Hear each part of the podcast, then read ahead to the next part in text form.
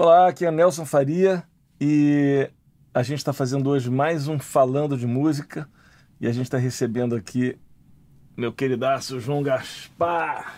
Super prazer. O João, guitarrista excepcional, a gente vai estar batendo um papo ótimo. Aqui temos a mediação, nosso amigo Léo Justen. Né, Léo? Tomando café. Nosso guitarrista de plantão, Léo Justen. O João Gaspar é um, é um, é um guitarrista excepcional, um cara que seguiu um caminho profissional muito bacana e muito difícil, que é o caminho da versatilidade, né? O cara que toca vários estilos diferentes. O cara toca jazz muito bem, toca rock and roll, toca pop, toca country, toca mais o que, o cara toca tudo, pô. Então já o que precisar. E, e não só guitarra, né? O cara toca guitarra, banjo, cavaquinho, ukelele, sei lá o que mais, né? É, os de corda, cavaquinho é, é barra pesada, É, né? barra pesada. É barra pesada. Bandolim, dobro, é, guitarra portuguesa, é, ukulele. A gente tem uns que você consegue transitar com mais facilidade, né? Mas é, foi uma coisa de circunstância mesmo, de interesse pelo mundo da música como uma coisa mais ampla, né? De, dos estilos musicais me despertarem o interesse num instrumento e eu usar o instrumento de acordo com as minhas possibilidades. Eu não toco banjo de dedeira de uma forma que um cara especialista. Eu tento ver como eu posso me adaptar para gerar um negócio legal com o instrumento. Cara, isso que você está falando é muito interessante, porque eu, eu, eu- quando eu tive no GT, eu estudava no GT, tinha o, o Tommy Tedesco, Sim.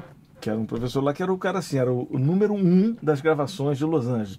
Todos os filmes, cara, daquela época, é o Tommy Tedesco tocando, né? E uma vez eu- ele deu um workshop lá no GT que ele levou um. Cara, ele levou um, sei lá, um, um case que parecia mais um. um como é que chama aquele negócio? Sarcófago. Eu sei lá o que que era aquilo, bicho. Era um negócio enorme, assim, cheio de instrumento dentro, sabe? Que isso aí ele levava no caminhão, mandava um caminhão mesmo levar. Outro Cami- nível. Literalmente Outro nível. tinha um caminhão que levava aquele case gigantesco. E aí ele foi dar um workshop e levou esse case lá. E aí foi mostrando os instrumentos, né? Bandolim, é, banjo, guitarra, violão, guitarra de 12, Eu nem viola sabia que ele tocava isso tudo. Nossa, tudo. caramba. Tudo, porque quando ele grava, ele precisa de ter essa, essa não multiplicidade emula, de né? sons, Uhum, né? de sonoridade. Só que ele falou assim, ele falou assim, cara, agora eu violão tenor, viol- né? Ele falou, só que eu não me preocupo com a afinação, eu toco tudo igual como se fosse guitarra, bicho, eu afino igual a guitarra e toco e ponto final. Ele só quer o timbre, Ele né? só quer aquele som Sim. e, e- apesar de que o time também está muito ligado com a, A com a afinação. afinação. Sim, sim. Mas para uma cena de um filme, às vezes é uma frase, um parolé, Uhum. o cara tem ali um É instrumento. melhor né? do que ele emular num teclado alguma coisa, ele tem aquele som É, real. tem o som mesmo.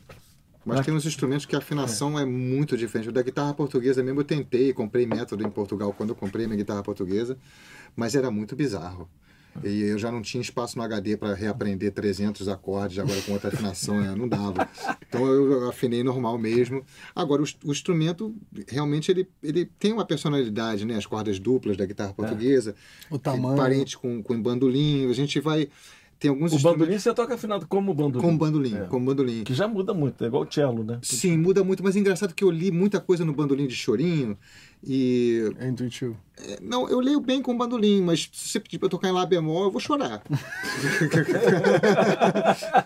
Então, a pergunta aqui é como você toca no Lá bemol?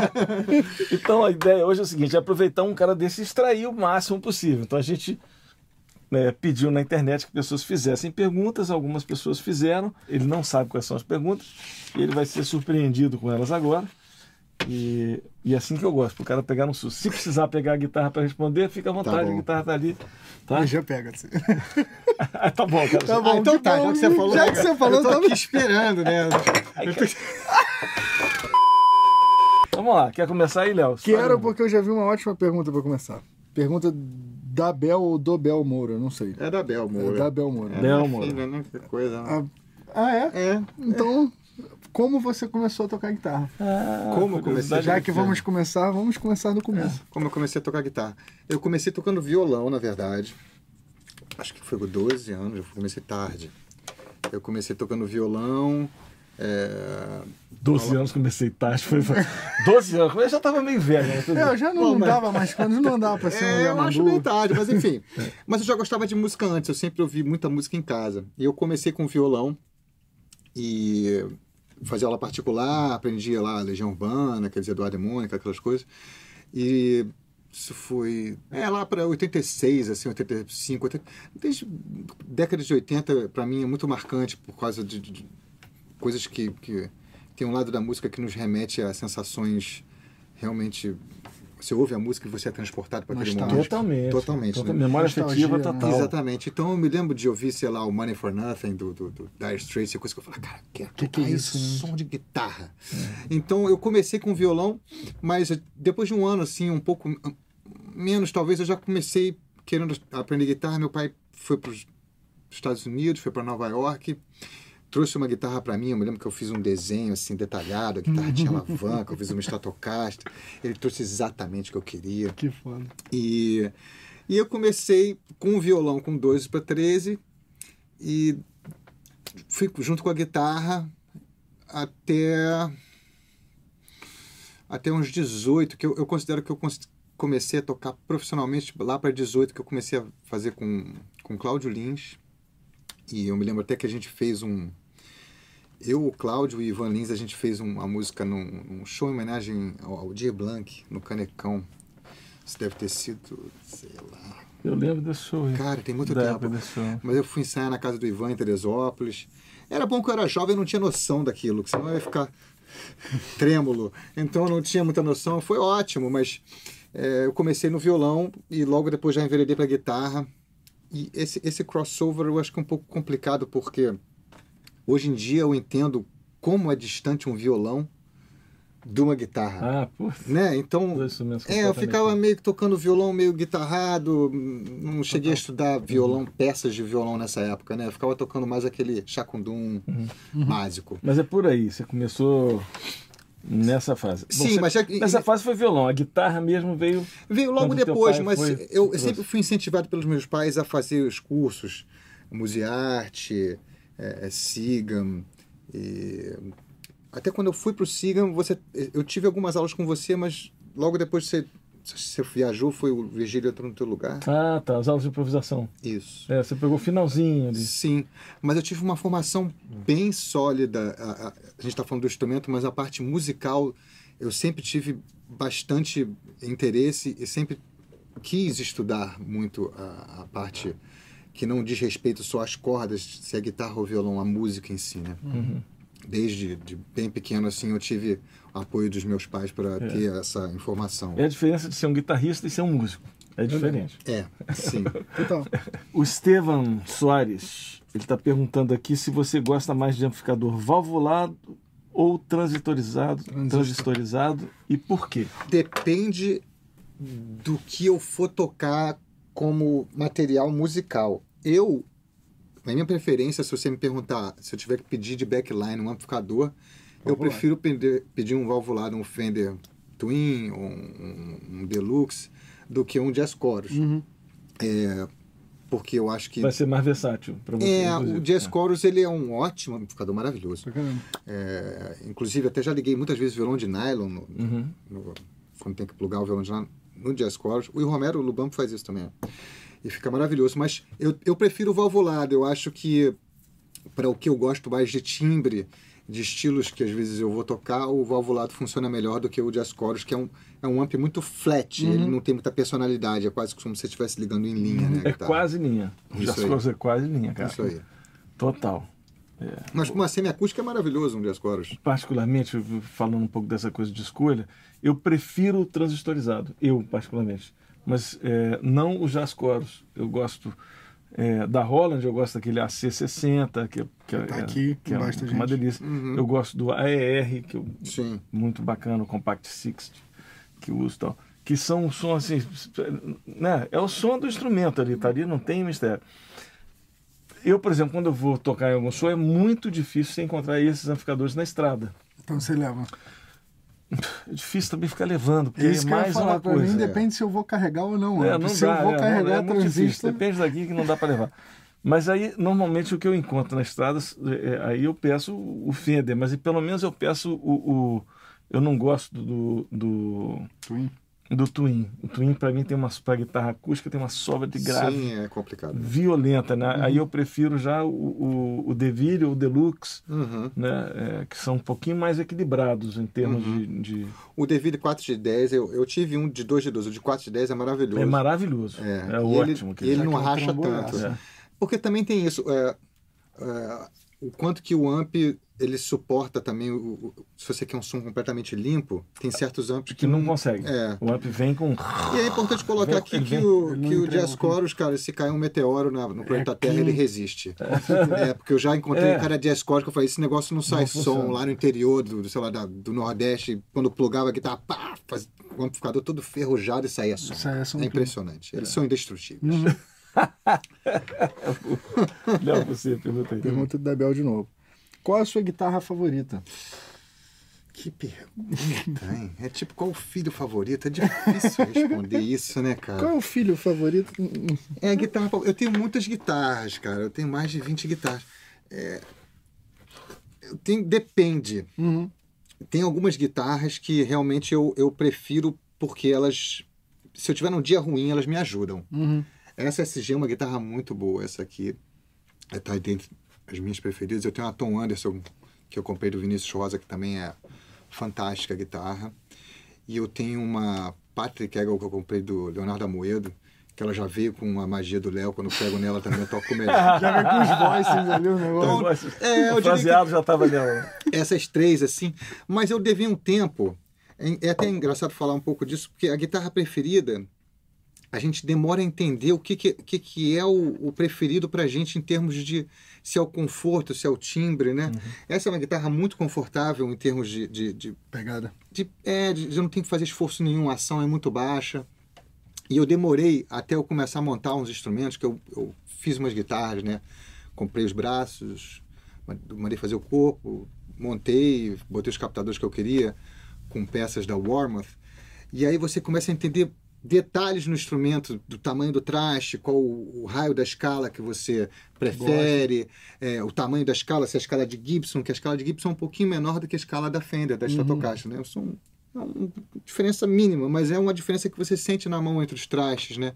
Então depois que eu comecei a fazer umas montagens de instrumentos, eu comecei a realmente poder dizer, tipo, cara, isso aqui, esse tipo de traste para mim funciona melhor, esse raio para mim funciona melhor para você fazer um bend Uhum. ou você fazer um acorde.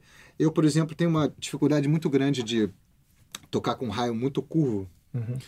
porque é, é muito desigual, né? O, A o- palhetada pra mim é ruim. é como se você sobe a montanha e desce, o bend morre. Uhum. Você, para mim não é tão confortável. Eu prefiro o raio 12 para cima, Uhum. que me, me facilita bastante. Mas isso você precisa realmente Conhecer você ter vários, amostras, né? Você mostrar pro cara, ó, testa essa aqui, testa essa aqui agora, testa essa aqui. Percebeu a diferença para você fazer um bend, para você sentir a, a corda debaixo do teu dedo. Uhum. A minha Stratocaster mesmo, em 1979, eu, eu tirei todos os trastes e mudei o raio dela, botei outros trastes, porque eu comecei a ficar com uma dor aqui, cara, até porque eu tocava em outros instrumentos e quando eu ia tocar nela, eu- exigia me- mais. Exigia diferente, é. Mas esse negócio de guitarra preferida não dá. é, Eu ter essas três. É, eu acho que tem muito também a ver com, com o que você vai tocar, né? Depende do, da gig que você vai tocar, uma guitarra vai funcionar mais que a outra, o timbre vai ser completamente diferente. Uhum. Depende Sim. do efeito que você quer causar. Sim, né? ge- geralmente nas minhas guitarras eu, eu tento deixá-las bem versáteis. Essa mesma ela tem, se eu puxar o tone, ela splita o humbucker para single coil, os captadores. Então eu consigo som de Stratocaster é. nela. Eu tento ter umas, umas opções, se eu tiver que levar um instrumento só, Uhum. que ela tem uma certa vers- versatilidade, o instrumento, entendeu? Claro, não tem uma alavanca, né? Uhum. Mas, mas acho que o instrumento é uma coisa muito pessoal e eu aconselho que se você gosta de um instrumento, fica com ele, que nem o Pat Metheny, toca só com aquela guitarra. É, É. mais fácil do que ficar mudando o gabarito. Vamos lá, vou fazer uma pergunta aqui do André Medeiros. Ele está perguntando se ler partitura é importante. Sim. Ler partitura é importante. Eu acho que os guitarristas eles têm uma lacuna é, considerável quando se diz respeito a, a botar uma pauta é, na frente que a leitura na guitarra é muito ingrata, é, né? É, é ingrata, mas. É, às vezes Tem aquela você- piada, né? Você quer fazer um guitarrista É, baixar o volume, bota. Sim, é Tem realmente. várias piadas em relação à leitura com guitarrista. Uma delas é essa. Quer fazer o guitarrista baixar o volume? Bota a partitura na frente. Aí o cara na hora vai lá no amp. e- Se você sabe alguma piada, manda aí embaixo. né? Você sabe mais piada esse guitarrista leitor. Tem uma outra que é ótima. Você, qual, que é, qual que é a definição de contraponto? Contraponto é quando você tem duas melodias diferentes se contrapondo, né? A definição de contraponto são dois guitarristas lendo a mesma partitura. Que horror!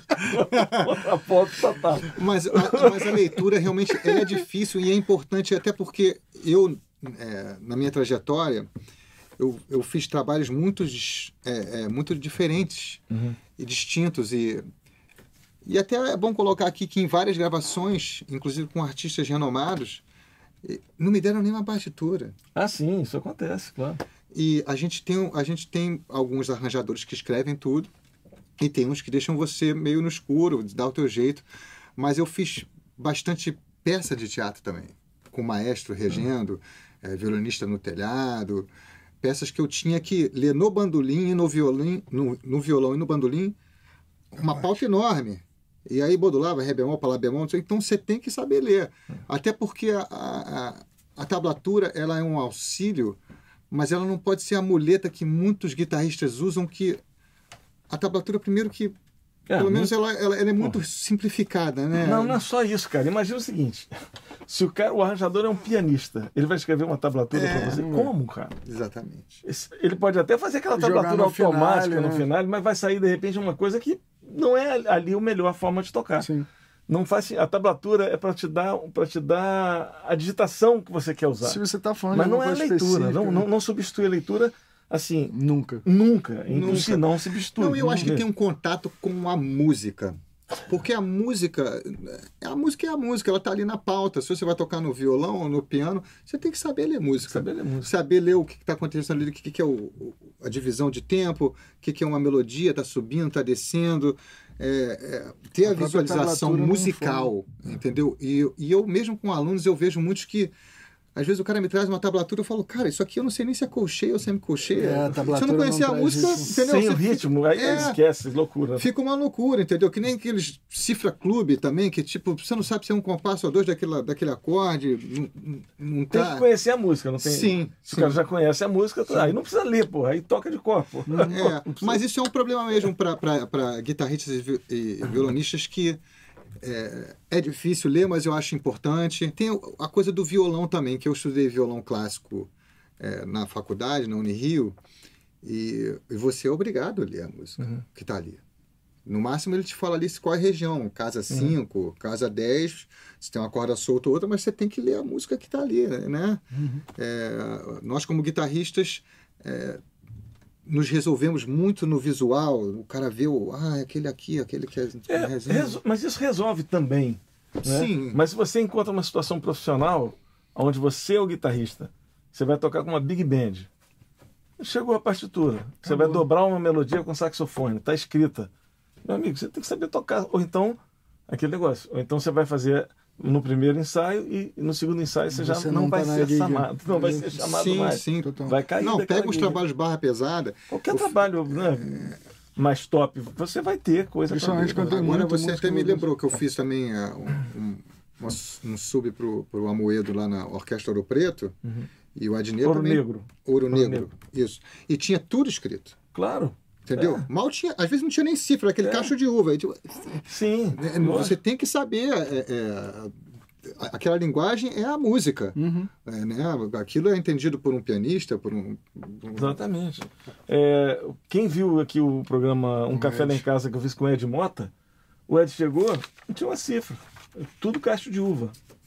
Porque ele queria que eu tocasse plim, plom, Aqueles voicings, já. tchem, pom, pé, com voice e com ritmo escrito. Aham. Então, era uma coisa muito específica. É, se você não tem habilidade de leitura, esquece. Perdeu a gig com o Edmond. Agora- Perdeu a gig, não vai fazer. É um investimento, né? Você tem que. que é um exercício constante. Eu mesmo devo estar enferrujado de leitura, porque se, se você para de ler as pautas. Você perde a influência. Sim. Eu Eu, ganhei bastante brincar, influência é. com o, Alex Carvalho. A gente lia uns duetos de bebop. Uhum. Era uma coisa super É. complexa. O Alex muito É. bem, né? É, tem uma ótima. Então a gente fazia isso junto, era muito divertido. E aí você começa a ler coisas que você não tem ideia do que, que é. Porque uma coisa você já ouvia antes, né? Tem música Você que tem ouvido bom. consultar, né? Uma coisa que você já sabe. É, você não sabe o que que é aquilo ali, você tem que saber ler, né? Porque Uhum. se o cara toca pra você aqueles quatro compassos, você já, ah, ufa, já entendi aqui o que, que é. Aí já dá uma, né, uma colinha, Uhum. mas partir do zero. É. Eu, eu estudei bastante essa parte de leitura também por conta da Unirio, da faculdade, que a gente estudava solfejo, percepção, É, né? eu, eu acho que, assim, me me metendo na sua resposta, eu acho que é fundamental o cara saber ler. É, não que o, o- se você pensar assim, ah, mas eu quero ser um artista. Vou dar um exemplo interessante aqui. Eu lembro uma vez uma menina me procurou para fazer aula de violão. Então. E eu, quando eu dou aula de violão de guitarra, eu tenho as matérias que eu separo. Eu, tem, eu normalmente falo assim, tem seis coisas que você tem que estudar. Conhecimento do braço, que são as escalas, os arpejos, a cor. Técnica, leitura, harmonia, improvisação e repertório. Fechou ali, você, né? Uhum, E aí dentro disso e tal. E aí comecei a trabalhar com ela. E eu vi que estava uma dificuldade de perguntar. Um, um, segunda aula, assim, eu falei assim, olha, o que, que você está buscando? O que, que você está procurando? Ela falou, ah, eu tenho vontade de, de fazer uma carreira tipo Ana Carolina. Eu falei assim, cara, a Ana Carolina não precisa saber nada disso para ser Ana Carolina. Quem precisa tocar Nem- com ela é que precisa Quem vai tocar disso. com ela que sabe disso. Então, se o seu, se o seu objetivo é, é esse, não, eu quero ser um artista, tocar minhas Então músicas. aprende campo harmônico. Você não precisa saber nada. Precisa saber nada, você precisa saber suas músicas. Sim. Você chega pro, sei lá, pro João Bosco, João Bosco, você sabe tudo que está acontecendo na sua música? Sabe essa coisa? Não. O Ivan Lins, sabe? Não. Importante. Agora, eu vou tocar com ele, eu tenho que saber. Sim. Pô, entendeu? então são duas funções diferentes. Agora, se você é um músico que, que além de ter o seu lado como artista, criativo, você tem um conhecimento, uma bagagem, você tem como lidar com situações. Inclusive, por exemplo, você vai tocar como orquestra. Sabe o que, como conversar com os músicos. Tem uma linguagem, tem que saber. Né? Sim. Compasso 36, É. probleminha aqui. Sabe, sabe onde está, se tocou um si bemol, era um si B4. Uhum, Saber o, né, o que está Claro. acontecendo. Né? claro. ter consciência. Não. Aí você vai ser um músico pleno, Uhum, né? Vai ser um cara, uhum. é, não vai ser um músico que vai ficar ali meio à mercê ou então meio é, vendido na mão do, do arranjador, na mão do maestro, na mão de seja quem for. Você vai ter nível de diálogo. É, se a proposta, É. se a proposta é você ser um músico profissional, que você queira ser chamado para gravações e, e atender a diferentes demandas, você tem que ter a música por inteiro. Não adianta saber. só saber um, um pouquinho, saber os acordes, você tem que saber ler pauta, saber, É. enfim. Tem jeito. Eu vou fazer a pergunta agora do Samuel Freitas, continuando nesse assunto de, de sideman. É, o que você considera fundamental para trabalhar como sideman? como sideman. Bom, aí eu acho que depende um pouco do universo que você quer se propor a disponibilizar é, o teu serviço, vamos dizer assim. É, depende dos Tamanho do artistas. horizonte, né? É, porque se você, não sei, se vai trabalhar com a Leni Andrade e tal, você não precisa ter um, um equipamento muito extenso de efeitos, Uhum. de amps. Se você tiver uma guitarra semiacústica com violão, você vai atender aquele trabalho. Se você quer trabalhar com artistas muito distintos, por exemplo, lá no Jorge Versilo, primeiro que o show tinha 30 músicas, era música pra caramba. E numa música assim, eu, às vezes eu usava cinco timbres diferentes. Então você tem que ter equipamento, saber usar, saber timbrar e ainda sapatear ali para ficar mudando no meio da música de um timbre para outro, para outro, para outro. E às vezes tinha umas coisas que você precisava de uma guitarra que tivesse uma alavanca. Não adianta com uma telecaixa sem trêmulo ou com SG. Então, depende da tua proposta de, de quem você almeja, de repente, Atender. acompanhar, atender. Mas é, isso é bem relativo, né? Nós guitarristas temos um pouco uma tendência a uma megalomania né, de equipamento, quando é possível. Então, a gente acaba que, que tem pedal demais, guitarra demais. O básico, se você tiver uma guitarra sólida, uma Les Paul, uma Telecaster, uma Stratocaster, um violão ou uma semiacústica, você vai realmente já poder atender a um universo bem amplo. É. Eu acho que além do equipamento, é importante você ter conhecimento musical. Porque você trabalhar como sideman é, vai muito do de qual universo musical. Se você vai estar tocando rock, ou se você vai estar tocando samba, ou se é um popzão. Então, isso é o que vai ter que te dar uma norteada. No meu caso, como você falou que eu sou um cara heterogêneo, eu acho que veio do interesse pelos diferentes estilos de música e dos instrumentos que fazem parte. Então eu fui meio que realmente que nem uma esponja assimilando aquilo tudo. E quando eu olho para trás, eu toquei com artistas dos mais diversos. Vamos, vamos né? listar alguns, só para as pessoas saberem com quem que você já tocou. É, vamos lá. Eu comecei, bom, lá, no início, foi Eduardo do Sec, depois Zélia Duncan, depois a gente. Aí eu fiz Daniel Boaventura, Ivan Lins, Simone, Maria Bethânia, Jorge Versilo, Carlos Malta, Milton de Holanda, Ângela Rorô. já tá um leque gigantesco. Já começou, é, já. Já tá um leque Agora, e, e, o que é engraçado é que, na pergunta sobre o Sideman, é que você não tem muito isso de você eh, ser chamado e agora eu vou me preparar. Você tem que estar tá pronto, cara. Tem que estar tá pronto. Eu me lembro que eu estava com a Simone fazendo o programa do Jô Soares em São Paulo. Meu telefone tocou, era o Jorge Aldo falando: Você pode vir gravar amanhã? Aí eu não sabia nem com quem era. Aí eu falei: Pô, amanhã, Jorge, mas eu vou chegar do aeroporto. Ele, se isso vai dar tempo, pode ser outro dia. Ele: Não, era para ser amanhã. Aí eu falei: Tá bom. Aí eu falei: Com quem? Ele: Com a Betânia. Eu, meu Deus do céu. Já me deu aquele frio na espinha. Eu falei: Tudo bem. Eu cheguei lá, eu levei o dobro, eu levei o bandolim, eu levei o ukulele eu levei a guitarra e eu gravei todos esses em músicas de diferentes estilos. Tinha um, uma música mais solta da, da Calcanhoto, que acabou que ficou só eu e a Betânia nessa. Tá nos meus quintais, é uma música chamada Umiara. Aqui dorme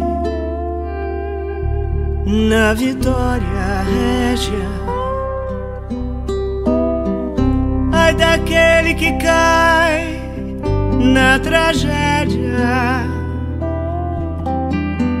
da nudeza da sua voz.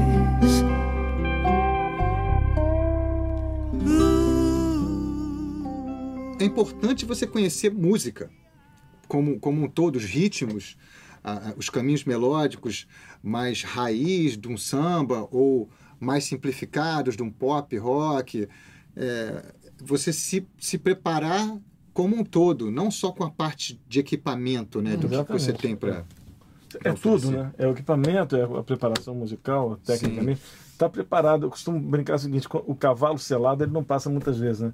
Quando ele passa, você tem que montar em cima. Né? Tem que estar tá preparado. Sim. Você tem que estar tá preparado para pegar a oportunidade quando ela passa. Uhum. Senão, é o que eu brinco falo também que é que, que é sorte? Porque às vezes o cara vê um cara como você que tocou com um monte de gente e fala, pô, esse cara Sortudo. é um músico de sorte, né? Tocou com tanta gente. O que, que é sorte? Sorte é, é a combinação do preparo com a oportunidade. Uhum. Porque se você é, tem uma oportunidade, mas não está preparado, você perdeu. Pô, acabou de não ter sorte. Uhum, total. é, não, realmente. Acabou de, de, de estar Fora outros detalhes que a gente não está colocando aqui, porque uhum. você ser um músico profissional, você vai para aeroporto, você tem horário a cumprir, você tem várias coisas que fazem parte que, que às vezes as pessoas fantasiam e não entendem, que tem que às vezes vê o show, acha o máximo, mas você não sabe quanto que o cara sangrou numa van, é. que ficou sem dormir, né? Enfim, tem todo. Se um... o clima da banda tá bom ou não tá. É, exatamente. É, tem muita coisa envolvida, uhum. mas eu acredito que o mais importante é você ter uma paixão mesmo pela música, se interessar pelos estilos diferentes, procurar entender, é, trocar com outros instrumentistas, é, percussionistas, bateristas, é, baixistas, entender como é que também o instrumento deles se coloca no, num estilo musical. Eu aprendo e continuo aprendendo todo dia. Ontem eu comprei quatro videoaulas, mesmo eu tô sempre, assim, eu tenho um prazer enorme de, de uma sede de aprender coisas diferentes. Eu uhum. até tenho vários livros que eu ainda não consegui esmiuçar, até porque é, como eu tenho interesses muito diversos, a gente não consegue. Dar conta é, eu coisa. costumo pegar e anotar, eu faço uns fragmentos, assim, eu marco as coisas mais interessantes, mas é um pouquinho. Cuidado com a ansiedade também, que. É, Trabalhar acho- mais afunilado é bom também. Se você é um cara que gosta só de samba, vá lá, cai dentro. Toquei com a Martinália também, agora eu me lembrei, ó, também que tinha umas coisas bem engraçadas, guitarra no samba, que você vai se aprender, aprendendo a se colocar também nesses universos diferentes, né? A gente está em constante aprendizado e crescimento, é, a verdade é essa. E a graça da música é essa, que não acaba, né? É. Você pode vai ficar estudando pra sempre. Bom, vamos lá, fazer uma outra pergunta aqui do Felipe M. Essa eu acho que você pode até mostrar na guitarra. Né? Que ele fala assim: você acha mais proveitoso para a técnica tocar com a palheta inclinada ou rente à corda? Tan, tan, tan, tan. Adorrente a corda. A palheta, ela. Ela é uma, uma. Vamos dizer, um utensílio que para o guitarrista ele tem que entender como que ele se dá bem com ela. Porque eu, eu conheço vários guitarristas que não usam palheta.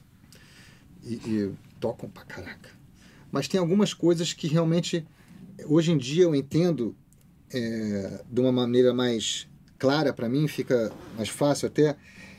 Eu não sei se ele perguntou inclinado em relação à inclinação da palheta atacando a corda, mas o que eu noto é que hoje em dia eu tento, tanto a mão esquerda quanto a mão direita, ficar o mais próximo possível do instrumento. Menor esforço. É.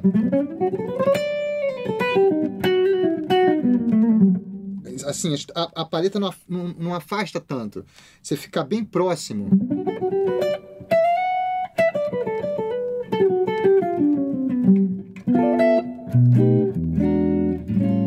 Entender também o quanto que você é, põe de pressão na palheta para articular a nota, porque é, dependendo do instrumento, você pode esganiçar demais, é, é, é, espremer demais a, a nota.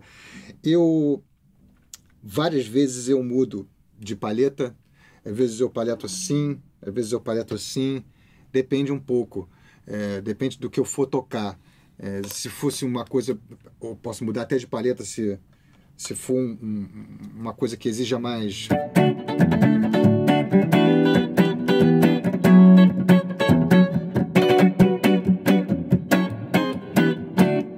porque me facilita ela, ela, ela ser um pouquinho mais mole e Você assim, não precisa mudar tanto a tua. é, eu não preciso mudar tanto o grip, mas eu mudo o jeito que eu. Se eu estiver tocando uma linha para tocar um groove, é, às vezes eu seguro até a palheta assim.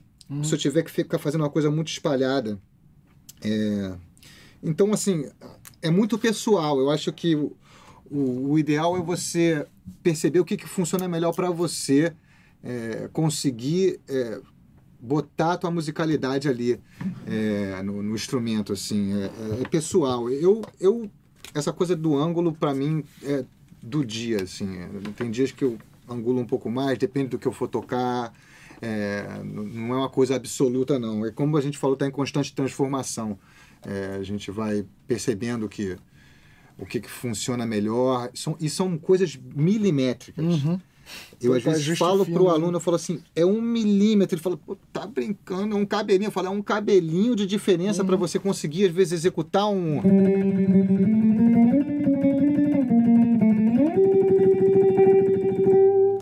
É um milímetro para você conseguir fazer o negócio, às vezes, contínuo, uniforme, ou para a paleta ficar Sambando. sambando ou, ou escorregando no dedo.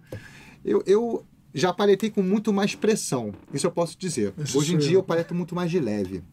Eu acho que a gente tem uma tendência a gastar muita energia, despender muita energia desnecessariamente, tanto na mão esquerda quanto na direita. Então eu tenho tentado cada vez mais economizar um pouco a, a energia para estar com mais leveza, porque quando eu precisar, eu tenho caminho para fazer um- um- uma dinâmica mais forte. Tem uma parada também que as pessoas não levam muito em consideração que é a anatomia, cara. Eu posso ter uma mão gigantesca e eu pegar a palheta de um jeito que é confortável pra mim. E às vezes eu conheci um cara que tem uma mão muito melhor. A guitarra é a mesma, a SG é a mesma, mas se uma pessoa com a mão diferente da sua, com um braço diferente do seu, não dá pra usar muita regra, tipo, ah, essa palhetada vai funcionar pra você, porque depende da tua É, e tem uma coisa de experimental, o cara também experimentar onde ele vai paletar como, né?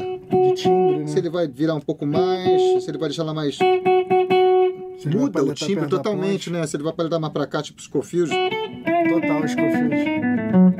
né? Agora tem toda uma questão de, de- da guitarra do mute, né? De quais cordas você para para não ficar aquele grave soando assim, Uhum. É. junto com o que você está tocando. É, a proximidade da tua mão das cordas vai te ajudar muito nessa questão de você achar o ângulo da palheta e conseguir domar o instrumento. Vou fazer a pergunta aqui do Márcio Bueno. Você já teve problemas relacionados ao excesso de horas de estudo, como tendinite, por exemplo? O que fazer para evitar tais problemas? Não, eu nunca tive tendinite. Mas isso é uma pergunta extremamente relevante para o instrumentista em geral, né? Total. É, porque eu tô com uma dor nas costas horrível. Nelson também tá com dor no ombro. Ombro. Tá com dor no ombro. Eu tô de boa, valeu. Que bom. Você é jovem ainda. É quanto mais velho, melhor fica. É, vai, vai mudando. Mas assim, isso é uma coisa que, que, que a gente tem que até olhar com mais cuidado e atenção, porque é, o tempo que a gente passa estudando, a gente, a gente é um pouco cruel com o nosso corpo, porque a gente não compensa. É, todo mundo sabe que precisa alongar, aquecer, dar um intervalo, estudou uma hora, para um pouco, mas poucos fazem isso de parar. E o principal é achar uma postura Sim. confortável. Eu já tentei já vários, já toquei com violão na perna esquerda, banquinho, etc.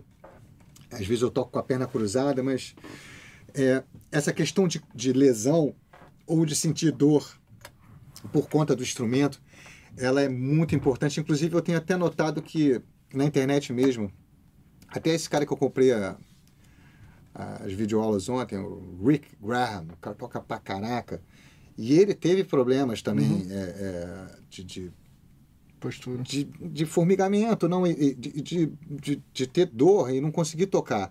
Então a gente precisa ter uma disciplina quase como esportistas de ponta. Se você quer executar é, é, coisas que demandam muitas horas de estudo, você precisa ter uma organização realmente De de. saúde também. É, eu. A, a semana passada mesmo, uma fisioterapeuta me atendeu porque eu estava morrendo de dor nas costas, de, e um problema, enfim. É, a gente quase que seria fa- faria parte assim se eu tivesse um. Você pode escolher um staff para você. Você quer um técnico de guitarra. Você quer. Eu quero uma fisioterapeuta. Vai, solta, faz uma massagem, porque a gente não percebe, a gente acumula atenção e é muito fácil passar atenção porque a gente está tocando. Então é importante a gente estar atento a isso, sim. É, eu nunca tive tendinite, mas o Lula Galvão, eu sei que ele teve uma tendinite horrível.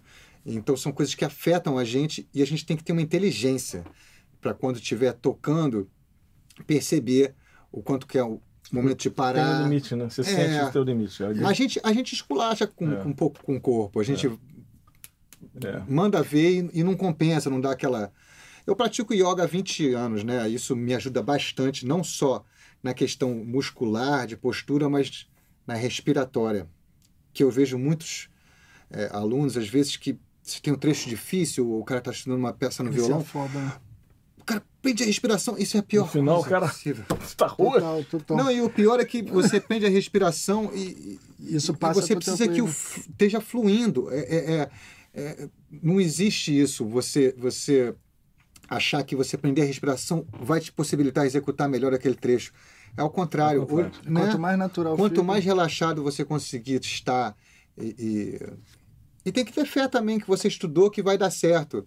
É, porque a gente hoje em dia é, é, tem uma autocrítica grande, que a gente vê muita gente tocando pra caramba, mas todo mundo erra, inclusive vários solos que eu fiz, assim, até de meus discos, é, pode não ter ido erro, mas tem um trecho grande, de repente, do solo que foi que eu eu larguei a mão, falei, cara, toca relaxado aí, o- e aí quando você deixa fluir a tua musicalidade, assim. E também tem aquela galera que também gosta de, de, tipo, tocar igual os Slash, com a guitarra lá no joelho, e é, A isso postura vem É, não é o muito, pulso, né? anatomicamente, não é muito bom, né, assim. né? Tanto que o Slash, mesmo quando ele tem que tocar alguma coisa aqui, Ele ele, bota o guitarra assim, joelhão. é, pra ele alcançar, né.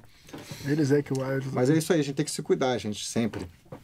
Vou fazer aqui uma pergunta do Mário Silva Júnior. Ele pergunta qual é a dica para suprir as lacunas após aprender a tocar sozinho de forma desorganizada. Porra, pergunta boa. é um pouquinho assim, é igual o cara que chegou na escola no, quarto ano, não, ele precisa de uma base. Você tem que ter uma, uma, uma- um mínimo de base de teoria musical, é, se o teu instrumento é guitarra, violão, de conhecimento técnico para você executar é, as coisas que você quer. É, procurar um professor, essa, essa parte autodidata, ela acho que ela, ela funciona até um certo momento. E você ter uma segunda opinião do professor é importante. E o aconselhamento de livros para estudar, ou de vai no Fica Dica Premium. Enfim, você pode ter vários Boa. lugares que você vá conseguir fechar essas lacunas com, com, com as informações que você estão faltando a você. Né? Dependendo do, independente do instrumento, eu, eu, eu sempre costumo dizer isso, que o, o guitarrista fica muito focado na coisa da velocidade, do, do, do, de como o cara fez aquilo, mas a música é maior que tudo. Então, a gente, no caso, eu estou usando a guitarra ou um violão, mas a música transpassa isso tudo. Eu acho que o mais importante é a gente entender é, e conhecer a música. Assim. Eu estudei bastante teoria, contraponto, é, cravo bem temperado de bar, estudei arranjo. Isso tudo veio contribuir na, na, na, hora de você tocar um artista, ou de você ler uma partitura, ou pegar um songbook para ler. Você, você se sente mais seguro, mais, mais consciente do que você tem que tocar e, e, e fazer no momento. Né? Então, é a música mesmo. Eu acho que não dá para não dá para descolar essa parte que diz respeito à música, procurar ouvir, né? Um universo musical amplo. Depende também de cada um. Eu não sei, essa pergunta é, é muito difícil. Deixa eu tentar complementar de alguma forma essa, essa, essa resposta. Uma coisa importante é a gente entender o que, que a gente. o, o que, que existe para estudar, né? Então, como eu falei, eu, por exemplo, quando chega um aluno lá em casa, eu dava, hoje em dia eu não tenho dado muito mais aula particular, mas já dei muita aula particular. Eu lembro quando chegava um aluno, por melhor que o cara tocasse, eu sempre procurava passar um rodo para ver se tinha algum buraquinho, se tinha alguma falha, algum, né? Então, a primeira coisa que eu fazia era um levantamento das, daquelas seis coisas, né? Falou, ó, conhecimento de braço, técnica, harmonia, improvisação, leitura, repertório. São seis coisas. Aí eu pegava, vamos lá, conhecimento de braço. Conhecimento de braço, basicamente, as escalas tem as escalas diatônicas, que são maior, menor natural, harmônica e melódica. Assimétricas, diminuta, tons inteiros, cromática. As escalas pentatônicas, maiores e menores. Escala de blues, maior e menor. É, os modos, modos gregos, depois os modos artificiais, que são os modos da melódica os modos da harmônica. Escalas. Fechou isso aí. Isso é um básico das escalas. O cara tem que saber isso aí. O cara, cara, eu sei a escala maior, mas a menor não eu sei, sei a harmônica, mas não sei a melódica, eu sei aqui, mas não sei aqui. Sabe até uma corda ali, aí, é, aí tem os, os, buracos, então vão fechando essas lacunas aí. Isso, né? isso. Arpejo, isso. tem uma, são, são né, sete acordes, sétima maior, menor com sétima dominante, meio diminuto, sétima aumentada, diminuto, menor, é, é, menor que sétima maior, meio diminuto, é, sei lá, não sei se eu É uma quinta aumentada aí, não é? sétima maior, quinta aumentada, tal. Então são sete acordes tem que saber os arpejos desses sete agora. Sabe os arpejos? Não. Ah, então, qual, qual que não sabe? É esse, esse. Vamos limpando. Uhum. Vamos passando por isso aí. Porque... Primeiro você tem que saber que não sabe, né? É, primeiro você tem que saber o que, o que, que você não sabe uhum. para poder fechar essas lacunas. É, então, quando você sugeriu o Fica a Dica Premium, uhum. eu vou sugerir também, porque lá você tem seu curso de escalas. Aí tem tudo que você tem que saber lá. Os cursos de arpejo, tem tudo. Aí tem curso de leitura. Você vai, vai andando e fala, ah, isso aqui eu já sei, então pula. Uhum. Ah, isso aqui eu já sei. Ah, isso aqui eu não sei. Então Ou volta. revisa também. Ou revisa, volta. É, então eu acho que quando você tem uma em algum lugar uma coisa que te mostre claramente quais são as coisas que você precisa estudar, fica mais fácil você identificar quais são as lacunas que você tem. Uhum por mais avançado que você já tenha chegado. Sim. Ah, isso é vezes, muito importante. Que às vezes o cara já está tocando super bem, está tudo certo, mas tem uns buraquinhos uhum. que quando aquilo aparecer, vai ali vai mostrar Sim. a fraqueza, o buraco. Uhum. Então, acho importante você entender o que, que você precisa estudar. É, uma vez que você entendeu as coisas que você precisa estudar, aí é traçar uma estratégia e isso. E não, ficar, e não ficar só naquilo que, que você já sabe, né? Que é Sim. muito prazeroso ficar naquela posição da pentatônica que você, ah, isso aqui eu já é, sei. E esquecer Exatamente. do é resto. Zona de conforto. É, de conforto. O Kiko, o Kiko Loureiro fala um negócio que me pegou assim uma vez que ele falou assim: você estuda guitarra ou você fica tocando guitarra? Que tem isso também. Às vezes é. você pega fala, não, estudei duas horas ontem. Você estudou mesmo? Ou ficou tocando? Ou você ficou tocando é. duas horas? Isso é... é. Interessante, né? É. E me pegou porque foi uma dor assim direta em mim. Eu, estudei seis horas ontem de Iron Maiden. Vou fazer a pergunta do Éder S. Couto. Como você equaliza os timbres? Você toca na frente das caixas, pede para alguém tocar a sua guitarra e você mesmo ajusta? Como é que você trabalha isso? Boa pergunta, hein? Sim, é uma boa Ótimo. pergunta. É, depende da onde eu tô tocando. Se eu tô num show, por exemplo, se eu, se eu tô tocando eu sozinho com, com um cantor ou uma cantora, eu tenho a liberdade de, de, de, de timbrar sem interferir praticamente no que está acontecendo sonoramente naquele momento. Então eu posso botar mais grave na guitarra, eu posso botar mais volume. Se eu estou num quarteto, onde eu tenho um baixo, eu tenho um teclado, eu já tenho que entender que a guitarra ela vai estar numa região parecida com a te do teclado. Se eu botar grave demais, vai começar a embolar com baixo.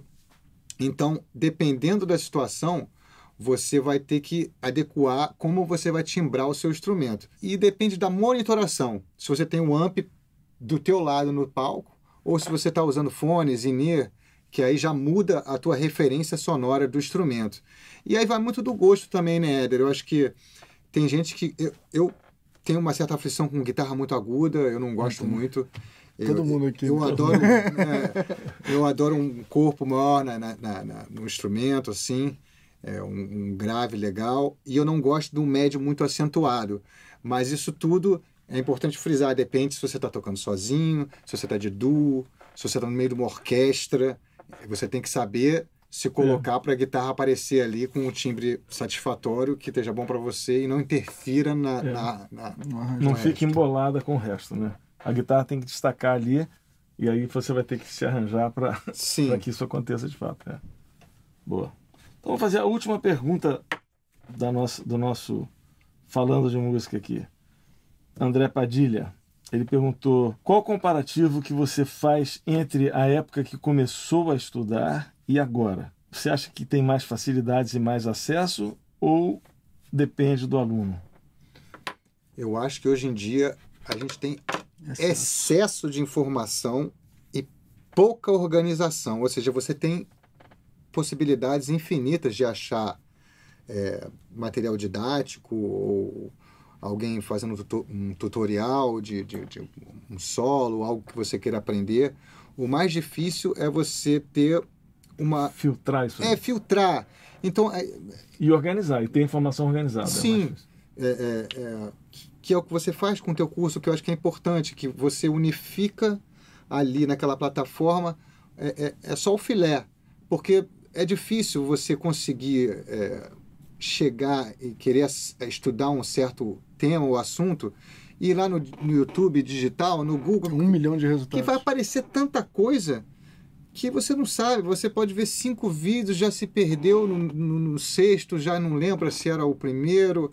Então, é, eu acho que hoje em dia você tem muito mais facilidade de, de, de conseguir, mas muito mais dificuldade de saber o que, que realmente é, é uma informação coesa, organizada para você. Na minha época, quando eu comecei a estudar bastante, eu comprava aquelas videoaulas todas da, da RH, Starlix, que tinha lá o Steve Lukather, Paul Gilbert, Malmsteen, eh, Scott Henderson, todos os uhum. caras mostrando, e era tudo bola no gol. É. Hoje em dia é difícil, é um negócio muito difuso. É muito difuso. Você entra na internet, tem e, às vezes coisas Exatamente. O que, o que acontece hoje em dia, que eu acho que é um talvez seja um, um, maior desafio, não, um maior desafio para quem está procurando informação é que como tem muita gente que, que eu costumo chamar assim, eu quero ouvir o galo cantar, mas ele não sabe exatamente aonde, né? Uhum. Então o cara aprendeu um negocinho ali, ele já pega que se o cara tem algum talento para dar aula, tal, ele pega uma informaçãozinha e ele já bota aquilo ali.